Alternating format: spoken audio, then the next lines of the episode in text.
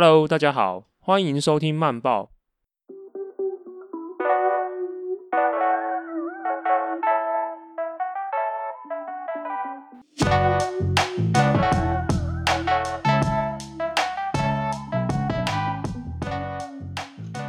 Hello，大家好，欢迎来到慢报第一集。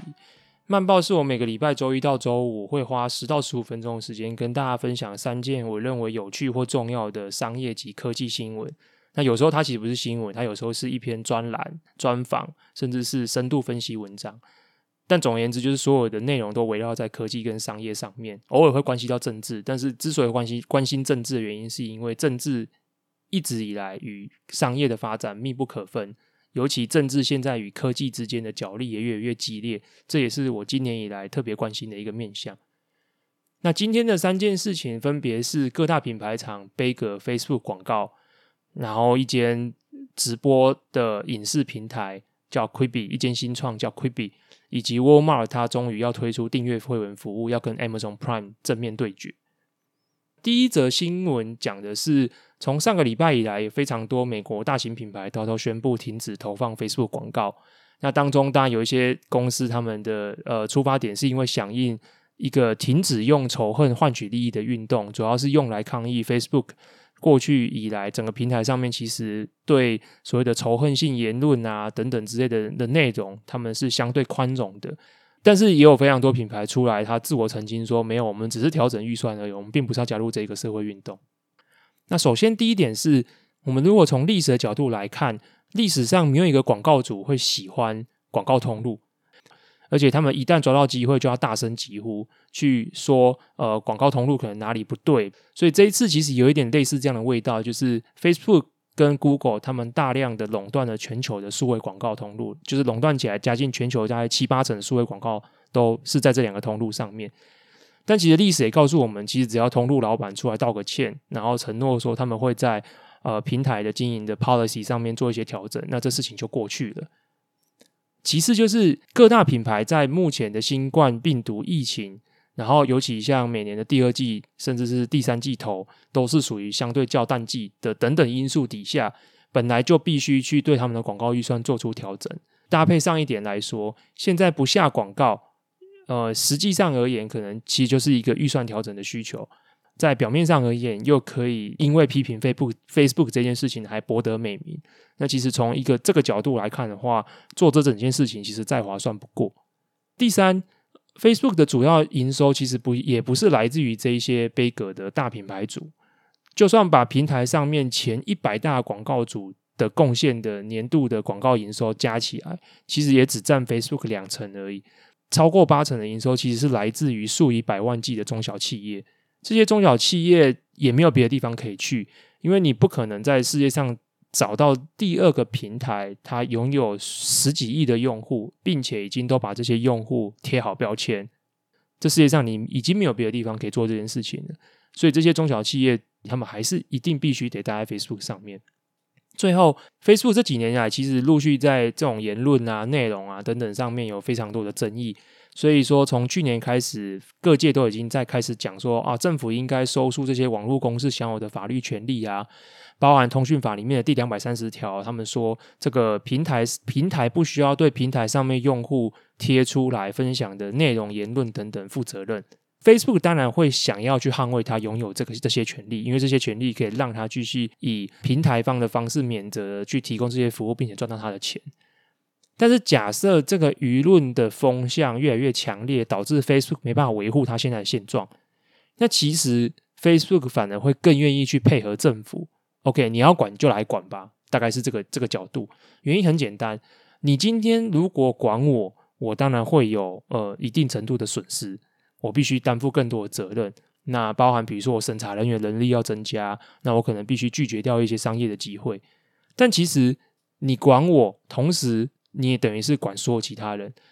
而其他人更小的竞争者，其他类型的平台，更小的平台，他们不一定有像 Facebook 的资源可以来做出调整，可以来去符合这样子的管制，所以他们可能最后就会死掉。整体来说，Facebook 会从这样子的管制当中反而获取更大的利益，所以那样子的一个倡议，认为政府应该管制的这样一个角度，其实不一定会去伤害到 Facebook，反而有可能让 Facebook 取得更加垄断霸主的地位。第二则要跟大家分享的是一间新创，叫 Quibi（Q-U-I-B-I）。那 Quibi 是今年四月推出，主打在手机上串流好莱坞品质的短影视内容的一支 App。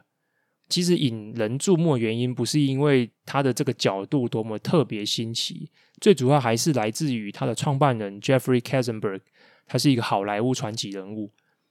Jeffrey Katzenberg 在一九八零年代的时候，把 Disney 动画从谷底整个救回来。那期间创造了非常多的名作，包含我最喜欢的《狮子王》。而且他跟他在九零年代离开 Disney 的时候，还就是还大吵对簿公堂，大吵一架。那最后他胜诉之后，拿了一大票钱之后离开。结果他下一步是去共同创立的梦工厂动画，他也成功创造出史瑞克，然后驯龙勇者等等的知名的作品。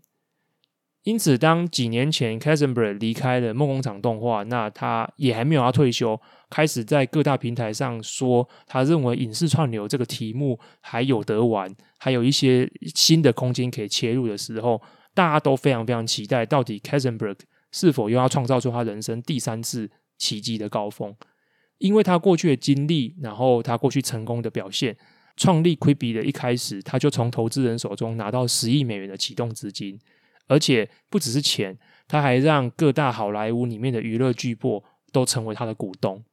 从上面的内容我们可以知道，其实没有 Katzenberg，Quibi 就是不会创立的。但是 Vulture 这一篇专文里面访谈了很多的前员工、Katzenberg 以前的同事的 partner 的老板等等，它整个勾勒出来的一个脉络是，也很有可能是因为 Katzenberg，所以 Quibi 可能会走不下去。Quibi 四月推出以来，其实它除了第一天它的下载数很多以外，它很快的它的下载量就降到非常非常低。那当然，Quibi 的说法，Katzenberg 的说法是说，因为疫情的关系。可是这件事情可能站不住脚，因为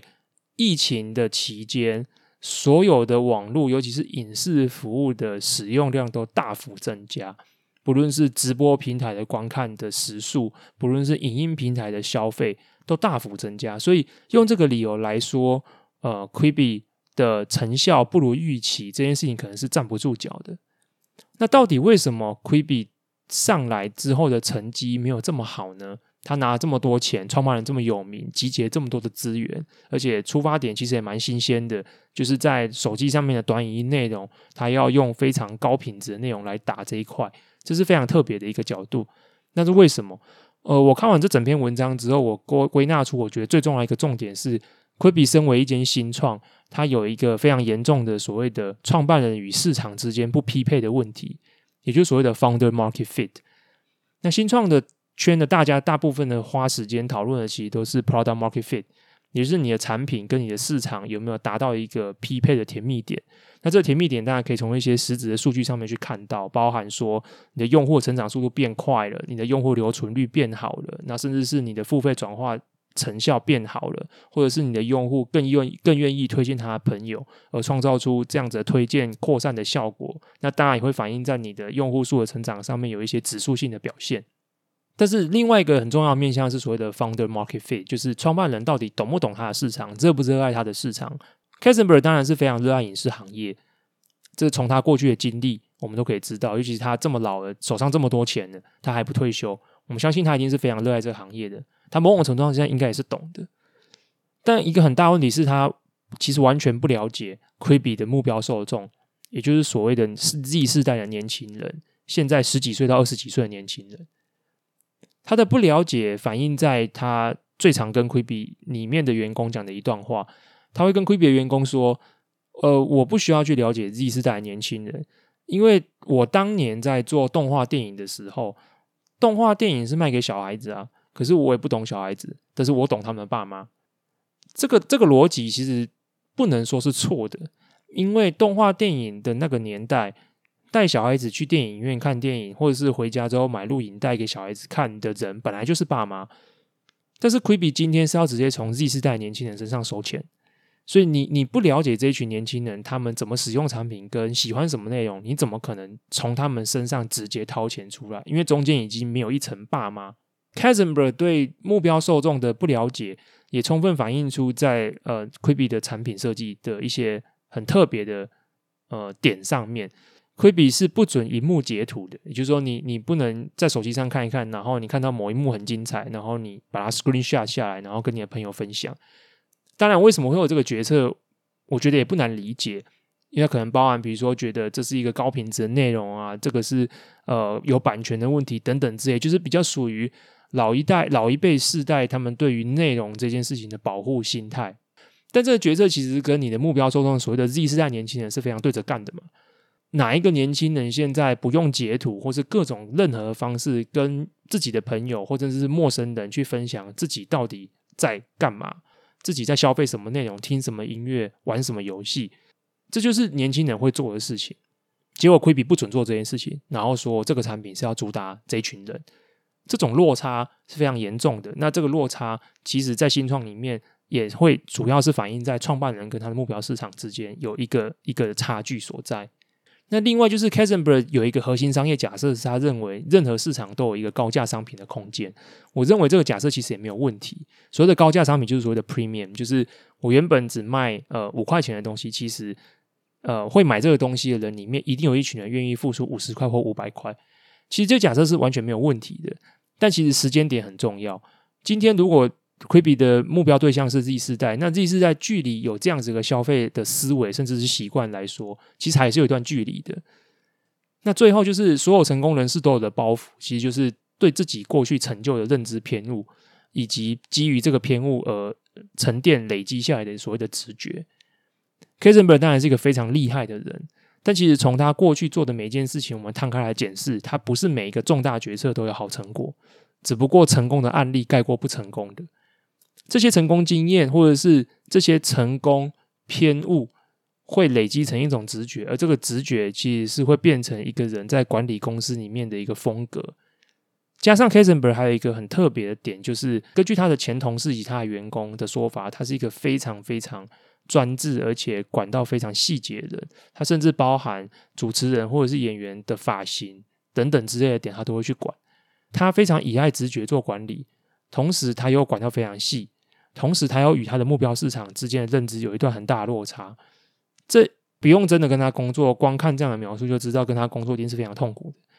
那这件事情也表现在 Quibi 一路以来一直不断的流失员工，而且不只是流失基层员工，包含高阶的所谓的行销主管啊等等之类的，也陆续在离开这间公司。所以，Quibi 的接下来会怎么发展？其实我我自己还是蛮关心这间公司会怎么发展的。但就这个目前的总结来说的话，其实是不容乐观的。今天分享的第三则新闻是 Walmart。那 Walmart 据传将在七月底的时候推出订阅会员服务 Walmart Plus。那这个对标的对象当然很明确，就是所谓我们的 Amazon Prime。那 Amazon Prime 推出订阅会员方案已经十五年了，那 Walmart 现在终于要跟进。那这个方案的年费是九十九美元，里面的功能当然包含无限次数的二十四小时到货啊，甚至是更短的，就是四小时内到货，但是有限次数等等的一些物流上面的加值的功能。Walmart 现在这个时间点做这个事情，我认为有三个利多。第一个是。虽然沃尔玛的电商市占率还是远低于 Amazon 的，但从这个点来看，其实表示它有非常大的成长空间。而绑定物流选项的这样子的订阅会员方案，已经被 Amazon Prime 证实是非常非常有效的。第二。后疫情时代，或者是后疫情时代这句话可能也不精确、不精确了，因为原本在四五月的时候，大家会觉得说，呃，可能下半年疫情就会进入趋缓的状态，但没想到最近在很世界很多国家，甚至在美国的非常多州都不断的创新高，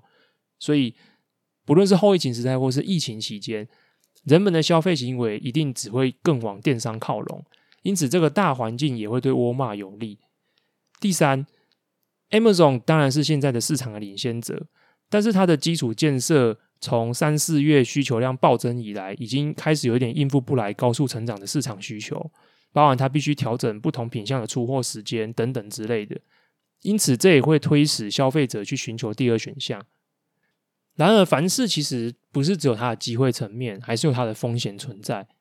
当大多数的电商消费者都有 Amazon Prime 的时候，去付费订阅第二套同类型的服务来说，那个摩擦力是非常大的，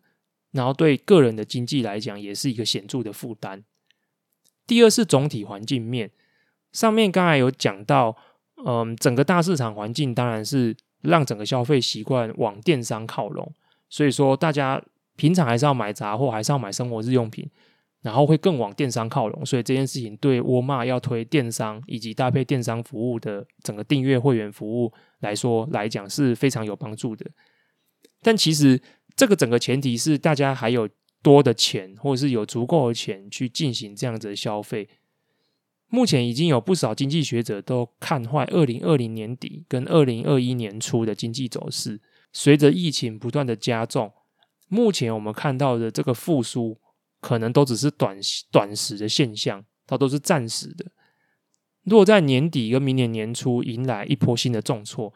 消费者花钱这件事情当然会更敏感，付费意愿会随之下滑。尤其是如果本来已经有 Amazon Prime 的时候，他就更没有意愿再去付付费订阅第二套同类型的服务。这也是沃尔玛在这个时间点推出这个服务可能会面临的未来的风险存在。以上是今天分享的三则的内容，希望大家还喜欢。我也非常推荐大家透过节目叙述栏里面的超连结去订阅电子报。电子报的内容主要就是每个礼拜周一到周五我所呃分享的内容的精选版。订阅电子报的好处，除了可以固定收到这样子的精选内容以外，我认为最大的呃作用是可以跟我有互动。这个 podcast。不会去回复留言，也不会去把留言里面的一些提问拿来节目里面做 Q&A 的问答。原因是因为我希望把这些事情全部都保留给电子报的订户。目前还没有规划，但是有可能每几天或者是每个礼拜会有一个问答的机会。那这个问答的机会会透过信件的方式寄给电子报订户。第一集就到这里，不知不觉讲的有点长，毕竟第一次录 Podcast，但没关系，因为这是一个日更的节目。我相信明天、下个礼拜、下个月，这个节目会越变越好。拜拜。